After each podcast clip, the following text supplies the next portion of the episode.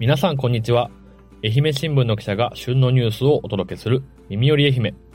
12月18日月曜日はスポーツ部の角谷がお送りいたします。本日もよろしくお願いいたします。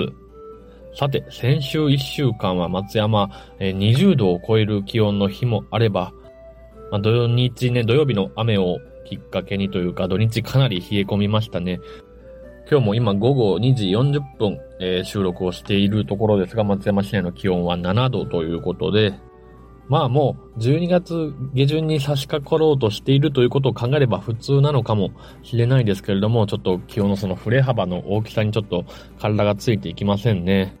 昨日日曜日は半日外での取材だったんですけれども、会社に戻ってからも鼻水が止まりませんでした。残り10日ほど経てば、えー、年末年始またね、楽しい予定を立てている方も多くいらっしゃるかと思います。お体、体調にはね、よく気をつけて、えー、いい年越しを迎えてもらいたいなというふうに思います。今日はそんな寒かった昨日の、えー、イベント、また全国大会の結果を、え、2本ご紹介したいと思います。最後までぜひ聞いてください。まずは野球の話題からです。愛媛ゆかりのプロ野球選手 OB で作るプロ野球愛媛県人会の野球教室が17日、戸部町と西予市の2会場で行われ、小中学生計およそ350人が投打の基本を教わりました。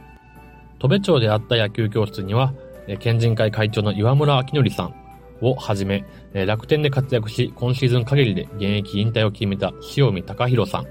来シーズン西武に入団する糸川良太投手など、7人が指導しました。野球少年たちはキャッチボールやノック、バッティング練習に取り組み、キャッチボールでは阪神の秋山匠投手が体を大きく使って肩を開かないようになどとポイントを説明。来シーズン愛媛マンダリンパイレーツから巨人に入団する宇都宮木更選手はバッティングの手本を見せ、外野のフェンスを越える打球を放ち子供たちが大歓声を上げていました。はい、ということでですね、えまあ私はこの取材にお邪魔をして、えー、鼻水が制御不能になったという、えー、ところでした。まあ、非常に寒くて、雪もね、途中降り始めるなど、子供たちはね、元気いっぱい喜んでいたんですけれども、えー、体を震わせながら取材をしました。えー、まあ、私のことはさておいて、えー、このプロ野球県人会、えー、まあ、発足して10年ほど経つのかな。今、あのー、他の都道府県でもね、出身選手を集めた県人会というのが、えー、立ち上がっている動きが広がっているところですけれども、愛媛では、え元メジャーリーガーの岩村さんが、えまあ、え地元に恩返しをということで、え10年ほど前に、え立ち上げて、多くの愛媛出身、それから愛媛の高校出身の選手たちを、で構成して、え毎年野球教室を行っています。今年は愛媛県関係選手が6人プロ野球の、ね、NPB の球団からドラフト指名を受けたということで、さらにこのこの県人会も賑わっていくわけですが、今回、えー、先ほど、まあ、あの、指導者側として参加したとご紹介した、えー、マンダリンパイレーツから、えー、巨人に入団する宇都宮木更選手は、小学生の時にこのプロ野球県人会の野球教室に参加をしていた選手なんですね。そう考えると本当に身近にね、プロ野球選手、地元のプロ野球選手の、えー、存在を感じて、野球を教わって、また、その子供たちがプロへの世界に入るという非常にいい循環を生んできているなというふうに感じます。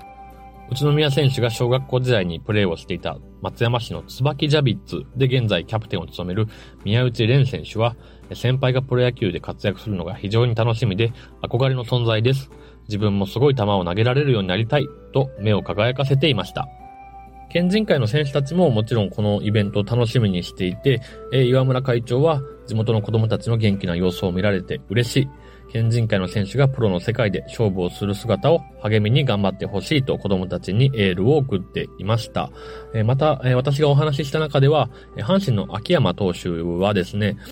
今年チームは38年ぶりでしたがね、日本一に立ちましたが、秋山投手は、えー、1軍での登板2試合だったかな。えー、まあ本人も戦力になれなかったのが非常に悔しいと、ここ2年間ね、なかなか1軍で投げられていないのが非常に悔しいという話と、えー、また来シーズンがもう本当自分のラストチャンスだと思って、えー、しっかり、えー、トレーニングをして試合で投げていきたいという意気込みを話してくださいました。同じく阪神で、えー、まあ、伊予市出身で松山北高校を卒業して、愛知の大学から阪神に入団し、現在は、えー、阪神でスカウトを務める筒井和也さんともお話をしました。筒井さんは2016年に現役を引退してから、えー、スカウトに転身をして、えー、7年が経過したんですけれども、えー、ずっと東海、北陸地方の、選手をスカウトして、えまあ、ドラフトで指名する、まあ、その担当をするという、えお仕事をされているんですけれども、筒井選手がこれまで獲得してきた選手の中に、え投手の湯浅投手、それから内野手の中野選手、他にも何人かいるんですが、まあ、この二人を、えー、筒井さんが担当して、えー、球団が指名するということになって、まあ、この二人といえば、今年の WBC の、えー、日本代表にも選ばれて、えー、世界一に貢献したお二人ですね。二人ともドラフト6位での入団ということで、まあ、えー、各球団が大注目するドラフト1位、2位の上位選手、上位候補選手ではない中で、筒井さんが球団に、えー、この選手はいいよっていうことを、えー、PR とかね、プレゼンをして、獲得に至って、現在ではもう日本代表、それから阪神の日本一にも貢献する選手になったということです。このあたり、筒井さんの、えー、スカウト業の裏話みたいなインタビュー記事をですね、また、えー、後日記事にしたいなと思ってますので、こちらも楽しみにしてもらえたらと思います。続いては同じく17日に行われた全国中学駅伝の話題です。滋賀県希望ヶ丘文化公園で行われた全国大会で、愛媛勢は女子の新居浜南が44分23秒で13位に入りました。まあ、5区間12キロで競ったレースです。4区の金田さんが、えー、区間6位、アンカーの塩崎さんが区間5位に入る力走を見せました。新浜南は今回初出場だったんですけれども、目標を全国入賞、8位入賞と定めて、レースに挑みました。しかしですね、1区で、まあ、エース区間になるんですけれども、新浜南は、現代選手、2年生の選手はですね、まあ、先頭集団からちょっと出遅れる展開になって、1区を終わって、33位での最初の襷渡しとなりました。やはり厳しいレースになるのか全国舞台はというふうに予期しましたけれども、ここから、えー、2区から5区までの選手が大健闘をします。3区を走った1区の野間選手が8人抜き、それから先ほど言った4区の金田選手、5区のアンカー塩崎選手が2人で10人を抜くという結果で、ま結果的に13位まで押し上げました。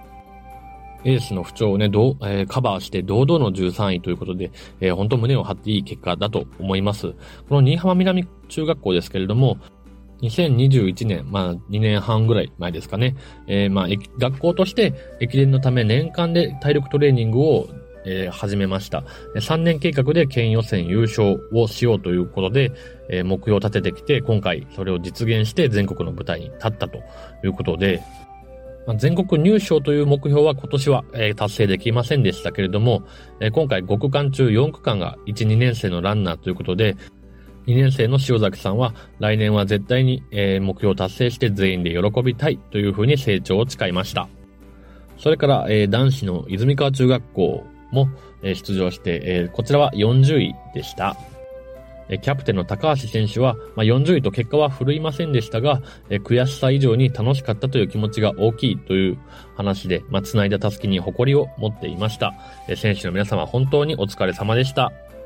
はい、エンディングです。え今週は各パーソナリティが自分自身の今年の漢字を一時選んで話そうというような企画でやっていきます。私は一年間を振り返って、これというのがドンピシャであるような、えー、生活を送ってなかったなというふうには思うんですけれども、えー、一時挙げるのであれば、旅です。えー、今年はですね、5月でしたかね、新型コロナウイルスが、まあ、感染症法上の位置づけが、まあ、季節性のインフルエンザと同じ5類に移行したということで、まあ、様々な行動制限も、緩和されたということで、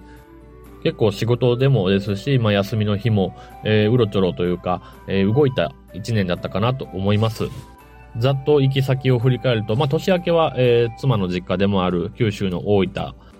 で過ごし、また、えー、東京、岡山、え高知、香川、徳島も、うん、四国は全部回ったし、えー、この間は兵庫、大阪、京都、えー、京阪神の方も回ってみました。仕事では昨年新型コロナに感染をしていけなかった甲子園にも行きましたし、うん県内は、えー、愛南町と上島町以外の、まあ、20市町中18市町は、えー、仕事で訪れることがありました。行く先々で本当観光だったりグルメだったり、いろんな楽しみができたのがこの2023年だったかなと思い、えー、旅という一文字で、えー、決めました。ちなみに、えー、ノミネートをしていたのは、うさぎという字ですね。えー、何度も話してますけども、我が家に、えー、ちくわといううさぎがいること、それから、えー、ちいかわにはまりまして、ちいかわに出てくるキャラクターのうさぎに、えー、ドハマりしているということで、こちらもそもそも今年はね、うさぎ年ででしたしね。えー、まあそういったこともあって、えー、こちらも有力候補の一時だったんですけれども、えー、やっぱ旅で、えー、行こうと思います。行こうと思うというのもよくわかりませんけれども、えー、今日はこの辺りで終わろうと思います。明日19日、えー、火曜日はデジタル報道部の薬師陣くん、宇和島編集部の井上さんが担当いたします。明日の放送もぜひお楽しみにしていてください。では今日はここまでです。ありがとうございました。さようなら。